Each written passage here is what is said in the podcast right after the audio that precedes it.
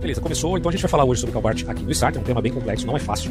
Por isso mesmo que eu fiz um quadro de ideias aqui. E a primeira pergunta, portanto, relativo à filosofia de cada um deles, mais precisamente de Sartre, é a seguinte: será mesmo que a existência precede a essência?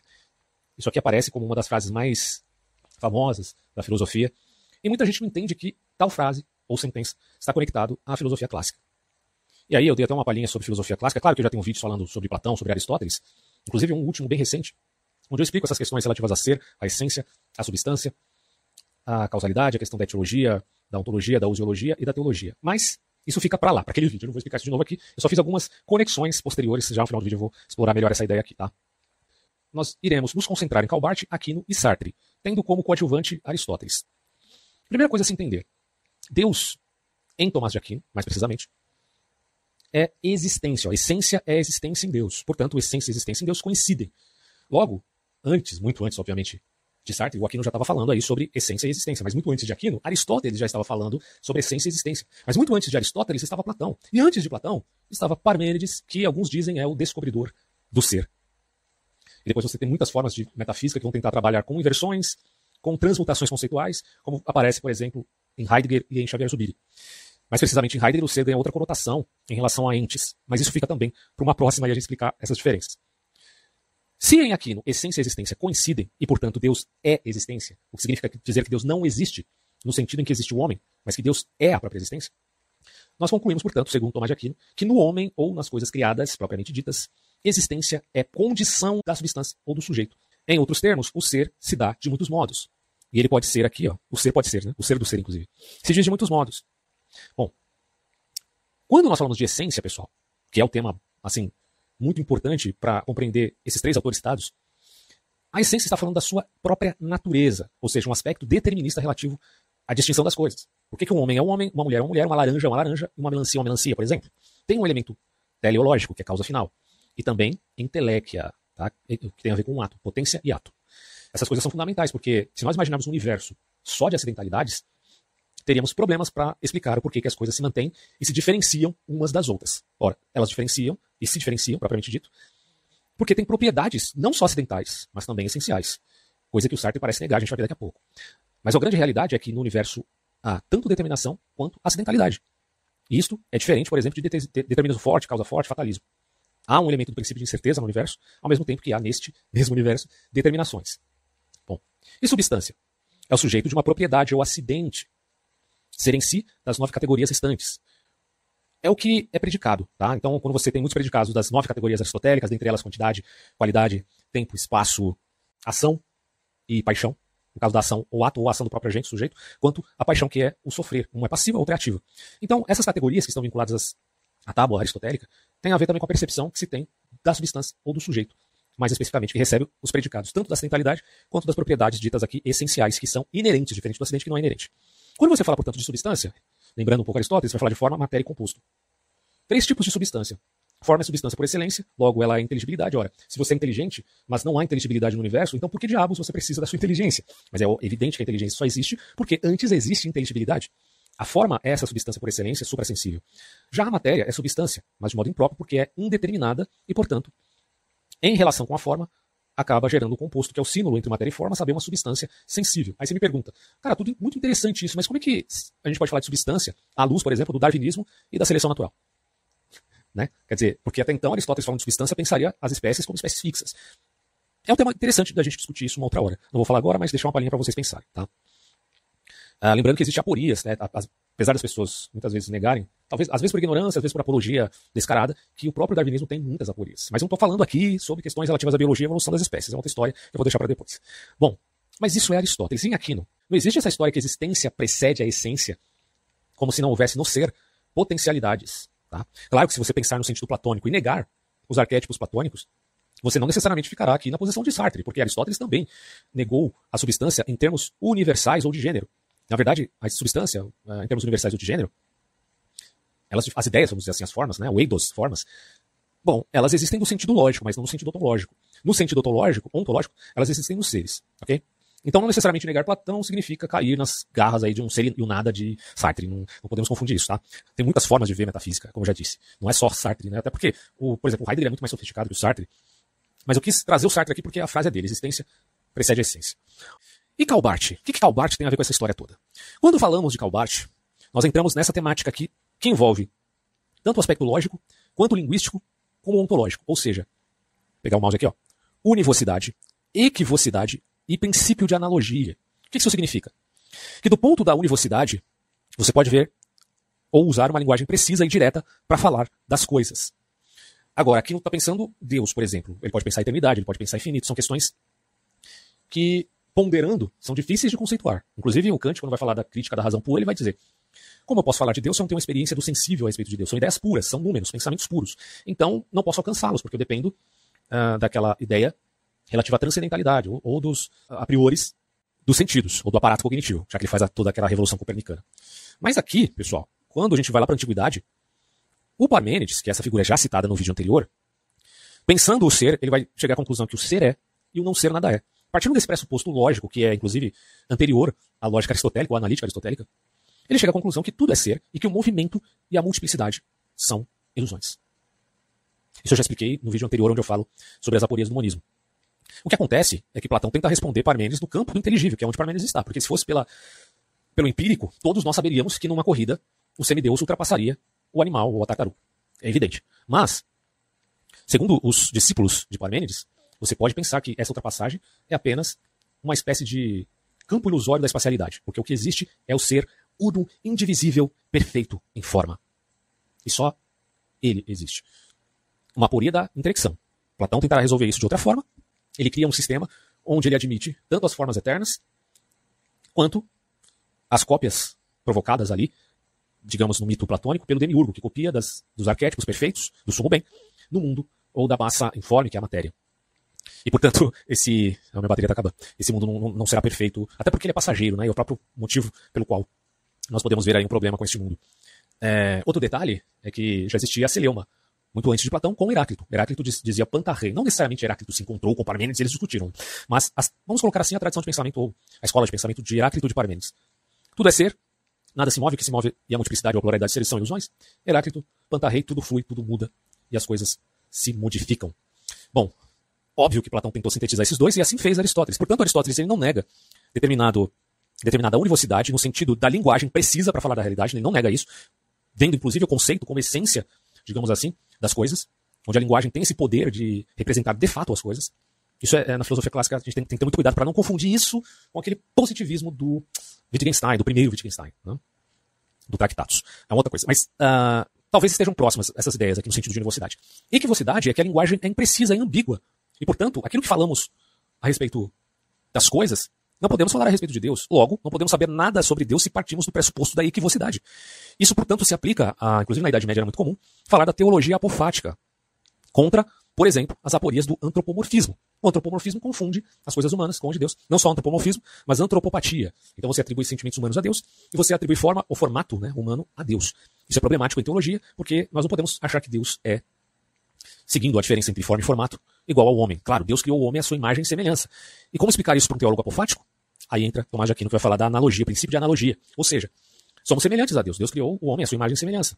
Mas falamos de Deus em termos de analogia, porque é óbvio, pessoal, que Deus está é, acima de tudo. Então não podemos é, prescrutar a profundidade de Deus e conhecê-lo, ou sondar a Deus é impossível. Mas daquilo que foi revelado podemos conhecer a Deus. Há de se fazer aqui uma síntese entre uma teologia apofática e uma teologia catafática, que basicamente é o que Tomás de Aquino faz não sendo completamente catafático no sentido de positivo, tá? Isso aqui é, é, vamos dizer assim, ao contrário de apofático, teologia negativa e teologia positiva. Aqui, positivo, falamos do que Deus é, inclusive pela razão. E no sentido negativo, falamos do que Deus não é. Mas em que sentido vê Calbart essas coisas? Será que ele vai admitir uma teologia catafática? Certamente ele vai estar tá com o pezinho dele um pouquinho mais aqui na apofática, porque ele vai dizer que nós não podemos admitir como pressuposto inicial a analogia entes, mas sim a analogia fidei. Então, já de antemão fica claro aqui para vocês, a analogia entes se refere a Tomás de Aquino e fidei a Calbart, tá? E aí eu passo a explicar os dois aqui, ó. Aqui, no predicados a respeito de Deus, referente às coisas de modo análogo, por semelhança, ênfase na razão, Bart. Predicados a respeito de Deus, referente às coisas, como símbolos ou figuras da linguagem que apontam para revelação, ênfase na fé. Então, acho que ficou claro para você que aqui não dá ênfase mais à razão e Bart mais na fé. O que faz com que muitos acusem Calbart de ser um fideísta. Mas não é bem isso, tá? Até porque no final da vida do Bart, ele também considerou, evidentemente, a importância da razão na teologia. Mas ele eu, eu sempre entendi que a grande ênfase do Calbart é se a sua analogia antes contradiz basicamente a revelação das escrituras, que é a admissão como escritura sagrada, propriamente dita, pelos cristãos, então ah, isso é problemático porque você deixa de dar a ênfase na fé do querigma, tá, que é um termo fundamental para a cristandade aqui, é o querigma, e você se abre para ideias outras que podem, inclusive, negar o próprio querigma, como acontecia com os liberais teológicos, liberal em teologia é uma coisa, liberal em economia é outra, tá? Porque os liberais estavam agora se abrindo para ideias como, por exemplo, a imanentização tanto de Deus quanto do escatom, o que seria um grande problema, porque trazia em seu bojo um viés político que hoje aparece com muita força na cultura progressista. Mas a grande realidade é que parte atesta em sua neo-ortodoxia, ou seja, a tentativa de retornar à ortodoxia em resposta ao liberalismo, porque o liberal, vocês já entenderam que não é necessariamente ortodoxo, é que Deus é o totalmente outro. E assim, a gente entende que a ênfase deve ser, segundo Barth, na fé. E daí ele vai é, é, especificar o que é revelação para ele. Primeiro, ação de Deus na história. Segundo, a essência da mensagem, que é o querigma, parte essencial, portanto, das boas novas de Cristo. E inspiração escriturística, relativa ao todo em unidade. Ok, continua. Desculpa, pessoal, pela interrupção aí, que eu fui pegar uma encomenda, estava me chamando lá fora, mas vamos lá. Continuando, então. Que eu parei aqui, né? Ah, ênfase na fé, ação de Deus na história, querigma, inspiração escriturística. Aliás, esse é um ponto importante, que relativo às escrituras, o qual Barthes não vai admitir necessariamente aquela inerrância bíblica matemática, tá? Não é isso. O que ele está admitindo, na verdade, é uma unidade ou a mensagem principal em termos de unidade das escrituras, não palavra por palavra, como se a Bíblia fosse um livro científico. Então, a diferença entre Aquino e Barth está especificada de que, primeiro, ambos estão falando do princípio de analogia e estão admitindo o princípio de analogia. Esse é um ponto fundamental. Relativo a Deus, relativo às questões vinculadas à transcendentalidade, não no sentido kantiano, mas propriamente cristão, onde há um transcendente relativo imanente, podemos usar de analogia ou semelhança para falar dessas coisas. Por exemplo, vamos esclarecer melhor isso.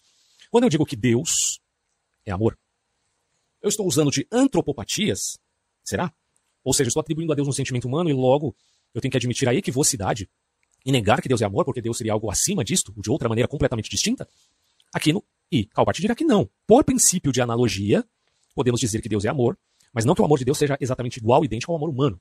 Mas que essa expressão que se vê, por exemplo, nas formas de amor entre uma família, por exemplo, ou entre amigos, isso aparenta aquele amor caritas de Deus, de caridade, né?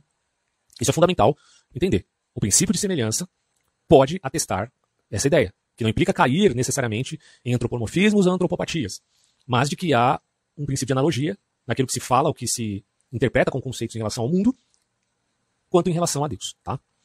Quem admite apenas o princípio de equivocidade, uh, no radicalismo de uma teologia apofática, sempre vai dizer, nada podemos falar a respeito do que Deus é, sempre do que Deus não é.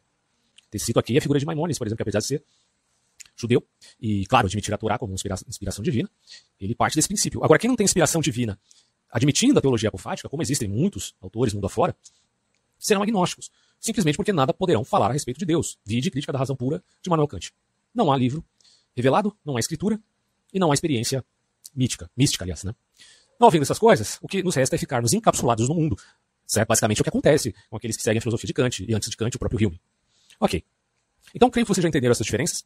Há, portanto, a necessidade de fazer algumas conexões. Às vezes você pode usar de universidade, como Aristóteles fazia, mas o próprio Aristóteles repensa também é, essa questão da linguagem uh, no sentido de falar por semelhança. Claro que não é uma ênfase na filosofia de Aristóteles, é muito mais em Aquino e uma ênfase muito bem-vinda, inclusive.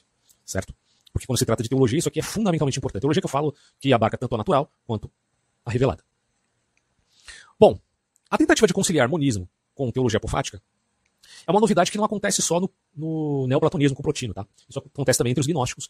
Alguns gnósticos que inicialmente são dualistas podem se voltar a um princípio uno, como em Platão. Platão inicialmente é dualista, mas ele concilia essas coisas em termos de distintos, para daí é, falar de uno supremo, que está hierarquicamente, como diz o Giovanni Reale, acima da díade. Isso aí tá, tem a ver com as doutrinas esotéricas de Platão, que também gera outra polêmica em filosofia, até onde Platão é só dualista, ou ele foi por fim da vida monista, a questão é, que abarca aí uma disputa acadêmica entre os grandes intérpretes de Platão que existem por aí, que já existiram, né, que escreveram muitos livros. Bom, pessoal, eis agora falando sobre teologia dialética, que é a teologia do Karl Barth.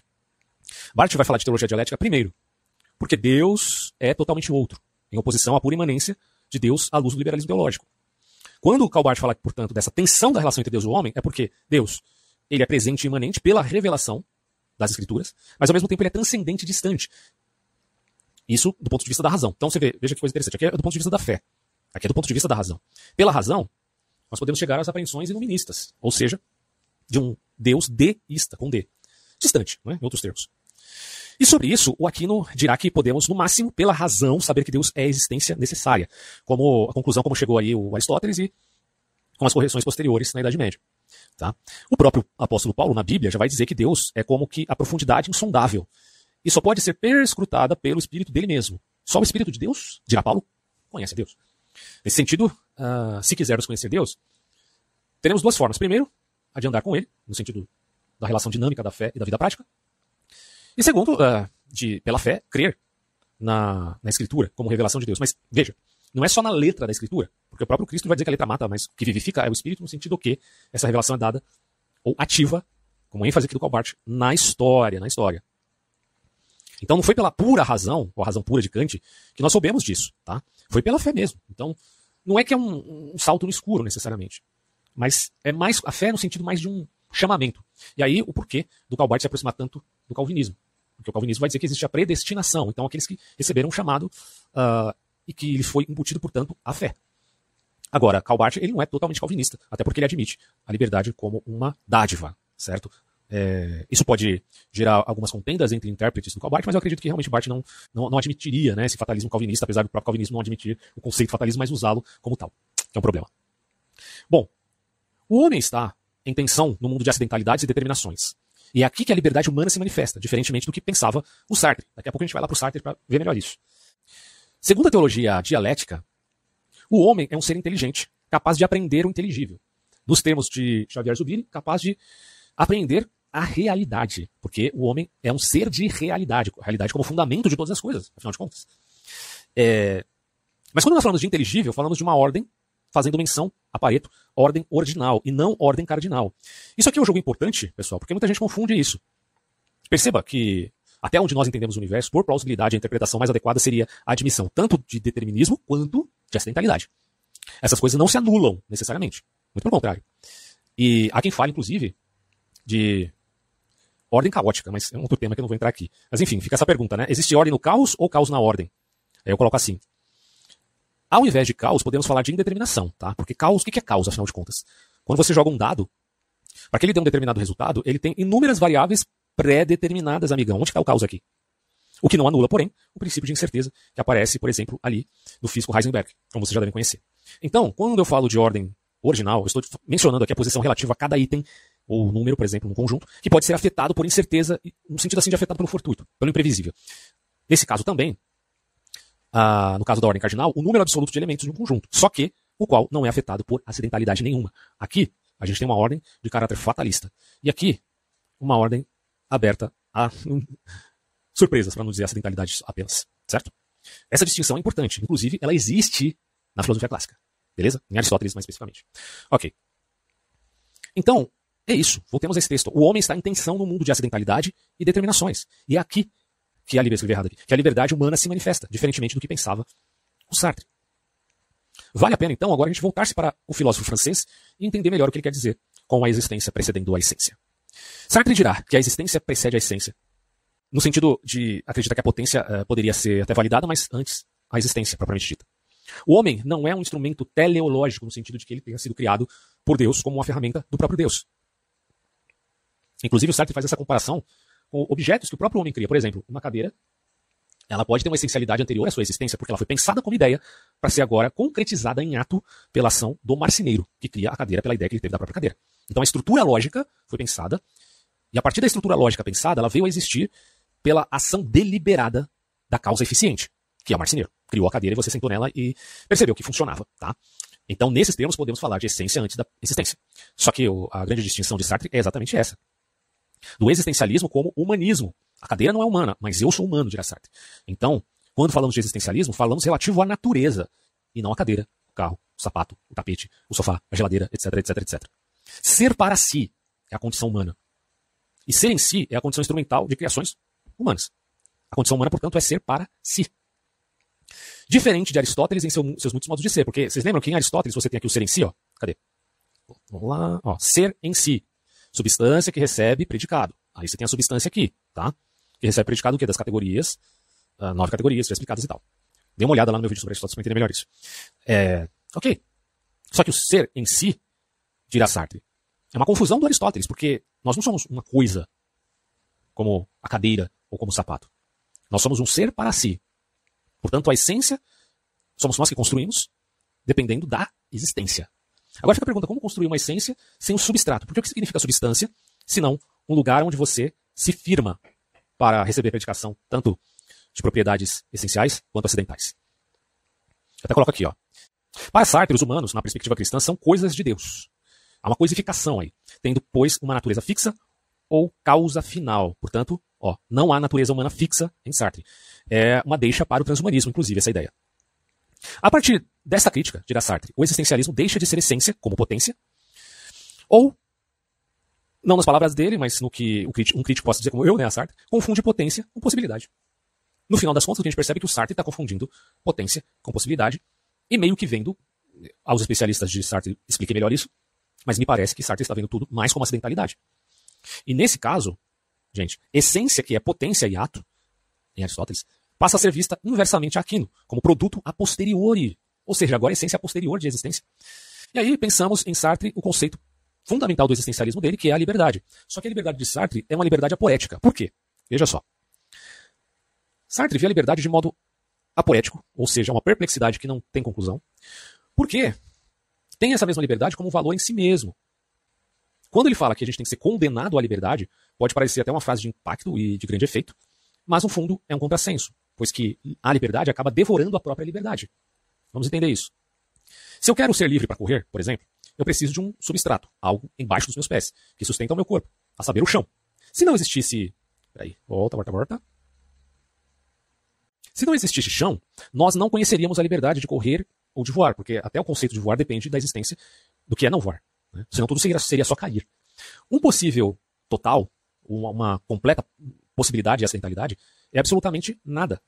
Apenas uma aniquilação constante do vir a ser. Você nunca chega, não há um devir, porque é a negação da potência. Se você nega a potência, você nega também o ato. E se você nega o ato, você nega a intelecto. E se você nega a intelecto, você nega a teleologia, a causa final. E se você nega a causa final, a meu ver, tudo fica no campo apenas da possibilidade, não há potência. E logo, nós temos um problema aí, inclusive de significado para a vida. É, mas mais do que tudo, de construção. O que, que eu vou construir se tudo é só possibilidade? Ora, essa liberdade é uma aniquilação em si mesma. Inclusive, essa é uma crítica do Nicolau Bagnano, tá? A respeito de Sartre, vocês podem observar é um texto dele no Dicionário de Filosofia, quando ele vai falar da ideia de liberdade. E aí entra um problema do Sartre que, que me parece que realmente existiu na psicologia dele. Não que eu, eu, não gosto de psicologizar pensadores, eu acho que isso pode ser uma traição ao que ele realmente pensava. Mas é só uma suspeita e uma ligação que eu estou fazendo, tá? Ao que parece, o ser acidental para Sartre tem mais valor que o ser em essência, evidentemente, até porque a existência precisa de essência. Visto que ele coisifica o, uh, por suposto, antropomorfismo segundo a favor do primeiro. Ou seja, Sartre está achando que coisificar é admitir potência. E humanizar é admitir apenas acidentalidade. Mas é o, é o, exato oposto, porque é a acidentalidade que faz com que as pessoas se sintam coisificadas. Ela é diferente, mas uh, no final tudo será apenas um conjunto amorfo de átomos. Mas apesar que os próprios átomos e as partículas subatômicas já têm cada uma uma resposta diferente em termos de que carrega em si qualidade e não só quantidade. Né?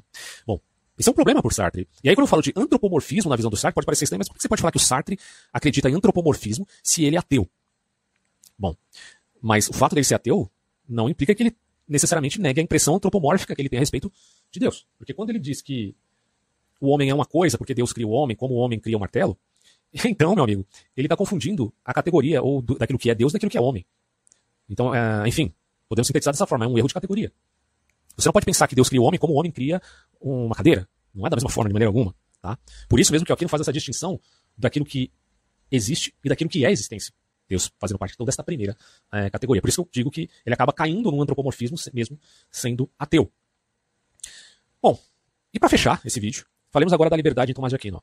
O homem recebe a dádiva da liberdade, a potência também carrega possibilidades, e as propriedades que inerem à substância não anulam aquilo que não é inerente, a saber, as acidentalidades. Então, aquilo que é potência também carrega em si possibilidade. Ela, a mulher grávida que terá uma criança, necessariamente terá uma criança. Não vai nascer, de forma alguma, um réptil, um cachorro, um urso panda. Vai nascer uma criança. Porém, por possibilidade, pode ser que não nasça. Por, por acidentalidade, inclusive. E Bart, o que, que vai dizer? Bom, o homem tem liberdade, essa liberdade é uma dádiva, mas também há uma tensão. Pois como agentes da realidade, em parte, nós podemos modificar a realidade. Isso é real. Também. Né? Se a gente fala de modificar a realidade, é uma realidade em si mesmo. Bom, uh, a um certo nível, sim.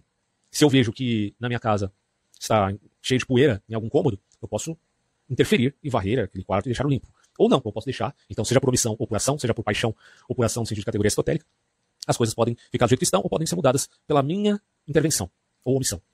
Só que, se como agentes nós somos assim, até um certo nível, pelo menos no nível terrestre do planeta Terra, uh, nós também somos partícipes da, da, história e do universo, tanto em termos temporais quanto espaciais. É, e é evidente que a dinâmica está não só no tempo, mas também no espaço. Isso significa dizer que a realidade também se impõe a nós, certo? Ah, o homem é, teria poder de destruir a Lua. Tem, com armas uh, nucleares, é, pode ser que consiga mesmo. Mas o que é a Lua né, no universo monstruoso como esse que nós vivemos, certo? Então, a intervenção do homem, pelo menos no campo da horizontalidade terrestre, é bem grande. A atuação do homem é grande. Agora, em nível universal, é pequena, certo? Então essa tensão existe e me parece que, à luz de tudo isso, não vejo necessariamente Calbart como um fideísta. Talvez o pensamento dele seja um pouco mais complexo aí, pela admissão mesmo da analogia e da importância da razão. Mas me parece que o problema da razão é quando ela acaba por negar é, o princípio mesmo mais importante da fé, que é a revelação propriamente dita, sem que isso implique a admissão, da mesma forma poética, de uma inerrância bíblica total aritmética, tá bom? Então, pessoal, é isso. Finalizo por aqui e até próximos vídeos. Olá. Se inscreva no canal do Socan. E caso goste, avalie as variadas formas de ajudar. Veja a descrição. Um grande abraço a todos.